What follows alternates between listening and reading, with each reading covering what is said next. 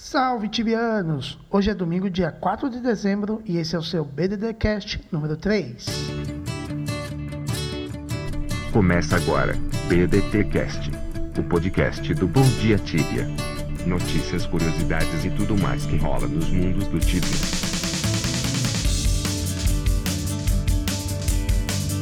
Notícias. Pois é, galera, a gente já está na porta do Inter Update de 2017 e provavelmente uh, o update vai ser lançado no dia 7. Ainda não há nenhuma data confirmada, inclusive a própria CIP fez uma enquete com os usuários para saber qual o dia que a galera achava que a CIP ia soltar o update. E de longe, dia 7 foi o mais votado. Se seguir historicamente o que aconteceu nos outros anos, uh, o update deve vir sim no dia 6 ou 7 agora de dezembro então fique esperto, daqui a três dias, hein? E lembrando, galera, que a gente ainda está com o concurso da melhor decoração de Natal, hein? Aquele que tiver a melhor decoração de Natal em suas casas uh, será contemplado com 250 Tibia Coins. Para participar, dá uma olhada lá no site, pra, entra no fórum, na seção concursos e vai ter lá todas as regras e hum, as condições para você participar. Beleza? Ah, deixa eu lembrar para vocês. A gente ainda está com vagas abertas para quem quiser ser colunista do site, tá? Se você gosta de escrever sobre Tibia, tá aí uma, oportunidade para você ser colunista do site. Se você tiver interesse, manda entra lá no bomdiatibia.com/barra contato e deixa seu recado para gente, beleza? E lembrando que a Cipsoft divulgou o resultado das contas deletadas desse mês, hein? Foram 6.824 contas deletadas só em novembro por suspeita de fraude, bot e etc. Fique esperto, hein, galera. E por falar em estatística, a gente tem, eu tenho uns números bacanas para trazer para vocês, mas eu vou falar na seção de comentários. Beleza? E por agora o assunto é Ferobra e Cerdebra. E aí, o que, que, vocês estão achando dos novos servers, cara? Eu sinceramente achei que tá um, uh, eu achei que há uma estabilidade muito boa na conexão. Quem está jogando aí está sentindo que quase não tem ping e nem precisa ter uma boa conexão assim. E muito ao contrário do que aconteceu em Tenebra há uns 10 anos atrás, esses servidores realmente parece que vieram e para ficar. E tudo indica que uh, é muito provável que os servidores continuem no Brasil, porque a, a qualidade da conexão está muito boa e não deixa absolutamente nada a desejar para as conexões europeias e americanas. E por falar em Cerebra e Ferobra, continua a Guerra das Guilds, hein? Uh, pouco mais de uma semana de lançamento dos mundos e já tem briga, já tem treta, a galera já está tretando para saber quem que vai dominar esses mundos. E a gente já tem mais ou menos desenhado as guilds que saíram na frente e que já estão demonstrando muito poder e de dominação. No caso de Cerdebra, Existem duas guilds uh, que estão muito fortes, a guild Lawful e a Hardfall. Provavelmente as duas guilds que vão permanecer no páreo para saber quem vai dominar o servidor. Eu sinceramente aposto na guild Lawful. Uh, eu sinto que tem uma qualidade muito boa de jogadores, principalmente no, no quesito PVP.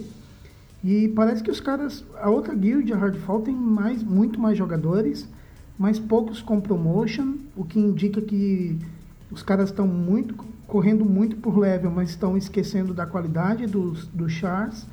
Então eu estou apostando bastante na, na Guild Lawful. Eu acredito que os caras vão dominar sim Cerebra e acredito que os caras estão fazendo um caminho bem bacana. Então, se você estiver procurando guild aí, quiser se aliar a uma galera, fica aí as minhas dicas para Cerebra. Guild, Lawful e a Hardfall. E já há indícios de que a galera que pegou level 100 foi o level 100 mais rápido da história do Tibia. Foi em Ferobra e o jogador é o Fuffis, que hoje está no level 140, assumindo aí o top, top level do mundo de Ferobra. Já em Cerdebra, o top level fica para o jogador Dross Natsas, que está no level 155, hein? Então, parabéns aí aos caras que lutaram pra cacete e já conseguiram impor um level de respeito em poucos dias. E finalmente os coins nesses mundos ultrapassaram 1k, cara. Agora uh, o negócio vai ficar cada vez mais complicado. A galera vai precisar, agora sim a galera vai precisar cada vez mais recorrer às, às quests iniciais para buscar grana para poder ruxar, né?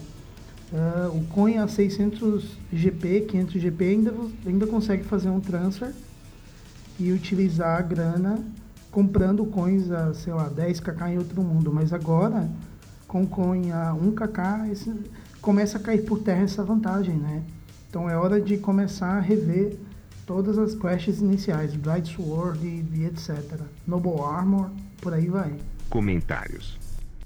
E como eu havia mencionado anteriormente, galera, a Cipsoft divulgou um relatório com alguns números bem interessantes. Então, das quatro vocações, de longe, disparado, a que tem mais contas, mais chars ativos é Elite Knight, com 181 mil. Lembrando que é Elite Knight, não só Knight. Knight tem mais de 2 milhões. Mas esses números é só com promotion, tá?